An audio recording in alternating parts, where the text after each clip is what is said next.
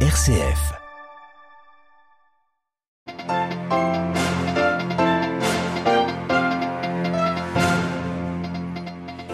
Malgré les, appels à la trêve à l'occasion de la fin du ramadan, les militaires soudanais poursuivent leurs affrontements armés. À Khartoum en particulier, plus de 400 personnes ont déjà été tuées en moins d'une semaine et il est bien difficile d'y voir une accalmie.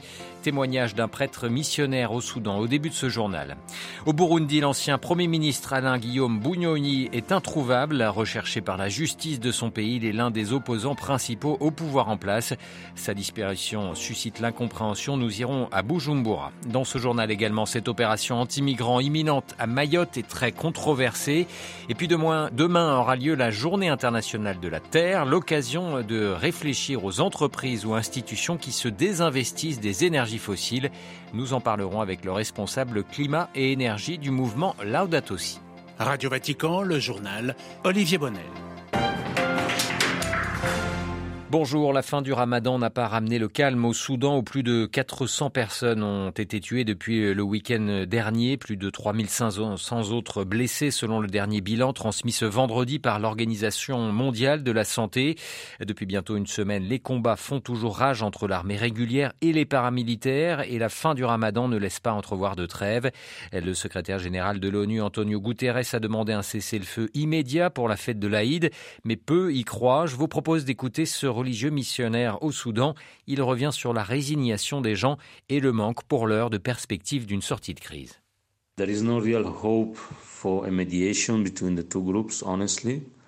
Il n'y a pas de réel espoir de médiation entre les deux groupes à l'heure actuelle. Pour être honnête, nous sommes dans une situation où les gens attendent qu'un camp prenne le pas sur l'autre. Mais il semble que le moment du dialogue soit passé pour l'instant.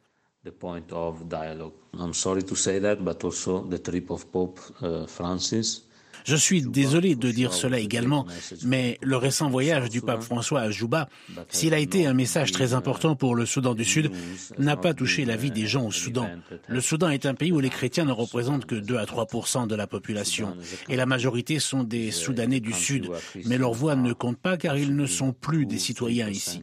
C'est triste que le message du pape François à Juba ne soit pas entendu à Khartoum, mais c'est la réalité. They are no longer citizens here. It's a pity that a message like the one of Pope Francis in Juba may not be heard in Khartoum, but that's, uh, that's the way I see it. Des propos recueillis par Christine Seuss, notre consoeur du programme allemand. La communauté internationale qui suit toujours, elle, avec inquiétude la situation au Soudan. La Corée du Sud et le Japon ont annoncé ce vendredi envoyer des avions militaires pour euh, évacuer leurs ressortissants du pays.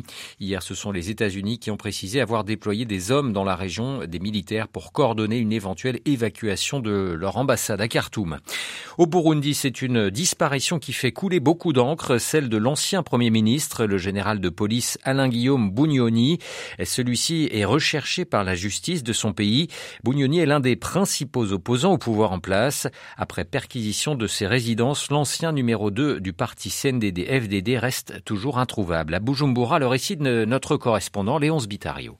Trois résidences de ce gradé de la police, deux à Bujumbura, la capitale économique, et une autre à Rutana, au sud, ont été fouillées lundi par la police. Mais Alain Guillaume Bugnoni a été introuvable. La fouille et perquisition a eu lieu sur ordre du procureur général de la République, selon le ministre de l'Intérieur, de la Sécurité publique et du Développement communautaire, Martin Niteletse, qui dit sans beaucoup de précision que le général de police est recherché par la justice. Longtemps comme numéro 2 du pouvoir CNDD-FDD, Alain Guillaume Bugnoni était considéré comme un grand rival du président de la République, Évariste Ndayishimiye. Celui-ci l'a démis de ses fonctions en septembre 2022. Sans le citer nommément, il avait dit à travers les médias, dont la radio-télévision nationale, qu'il y a de responsables qui se croient tout-puissants et qui auraient des velléités de coup d'État. Quelques jours avant, l'épouse d'Alain Guillaume Bugnoni avait déclaré dans une église que Dieu est en train de préparer son mari à de plus hautes fonctions. Alain Guillaume Bugnoni est connu comme un des hommes les plus riches au Burundi, un pays gangréné par la corruption. Léon Sebitaliho, Bujumbura, Radio Vatican. Après une semaine de suspension, le transit du blé ukrainien a repris à travers la Pologne ce vendredi. Varsovie, comme plusieurs de ses pays voisins, de ses voisins, a imposé des interdictions temporaires sur l'importation de céréales ukrainiennes, et ce pour lutter contre la chute des prix sur les marchés locaux. Les alliés de l'Ukraine sont de nouveau réunis sur la base américaine de Ramstein en Allemagne. Au cœur des discussions, les munitions envoyées à Kiev et les moyens de défense aérienne en particulier.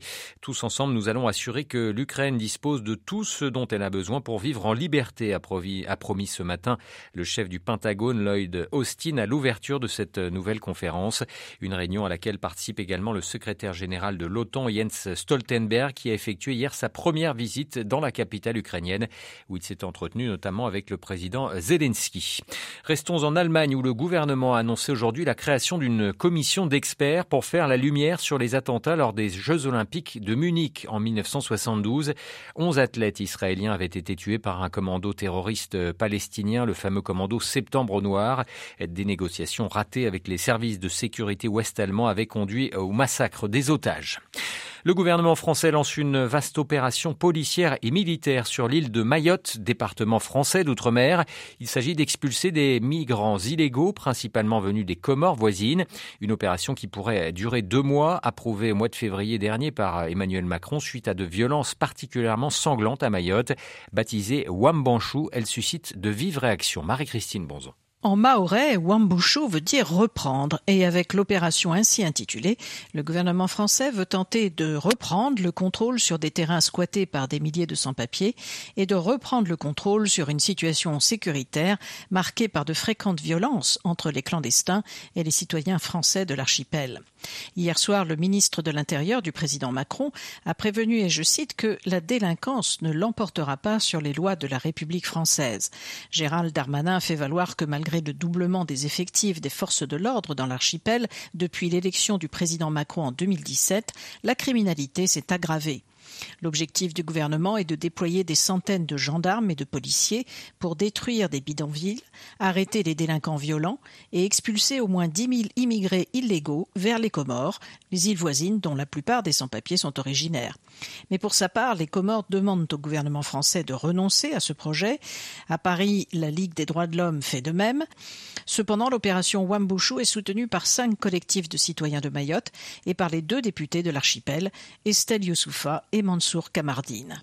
Marie-Christine Bronzon pour Radio Vatican. Dominique Raab, le vice-premier ministre britannique, a présenté ce matin sa lettre de démission à Rishi Sunak, démission acceptée avec grande tristesse par le chef du, du 10 Downing Street.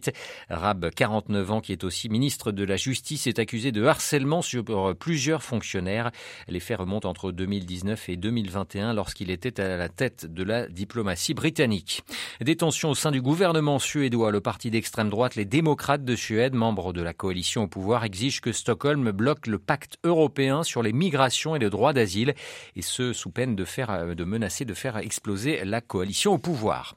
Demain aura lieu la journée internationale de la Terre, l'occasion de sensibiliser une nouvelle fois à la protection de l'environnement. 31 institutions religieuses basées aux États-Unis, en France ou encore au Canada ont annoncé hier qu'elles cessaient d'investir dans les énergies fossiles. Le mouvement Laudat aussi, qui accompagne les institutions religieuses dans la transition énergétique, défend l'idée d'un traité international pour la sortie de ces énergies. Joseph Dalluin, chargé de plaidoyer climat et finances au sein de ce mouvement. La question de la transition énergétique, elle est évidemment complexe. Euh, ça implique beaucoup d'acteurs et ça implique notamment effectivement les politiques euh, publiques. Il faut des politiques publiques cohérentes à l'échelle des pays. Mais ce qu'il faut aussi imaginer, c'est un cadre global qui nous permette de euh, sortir des fossiles. Au mouvement Laudato aussi, par exemple, on défend l'idée d'un traité de non-prolifération des énergies fossiles donc l'idée d'une organisation internationale qui, dans un souci de justice euh, climatique internationale, dans un souci d'une transition juste du secteur, parce qu'aujourd'hui il y a des gens qui travaillent dans l'industrie fossile, mais il, leur faut aussi euh, une, sécurité euh, d'emploi. Donc organiser cette transition pour qu'on laisse les énergies fossiles dans le sol euh, le plus vite possible, euh, donc qu'on réduise euh, d'au moins 50% nos émissions d'ici 2030 et qu'on atteigne la neutralité carbone en 2045. Au Vatican, le pape a reçu ce matin les membres de la Papal Foundation, une fondation américaine qui accorde des bourses d'études essentiellement.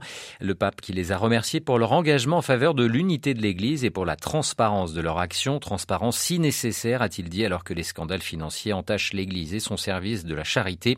François qui a souligné à ce propos que le Saint-Siège avait accompli de notables pas en avant. Plus d'informations à retrouver sur vaticannews.va. C'est la fin de ce journal. À 18h, vous avez rendez-vous avec Marie Duhamel. Excellent après-midi à tous.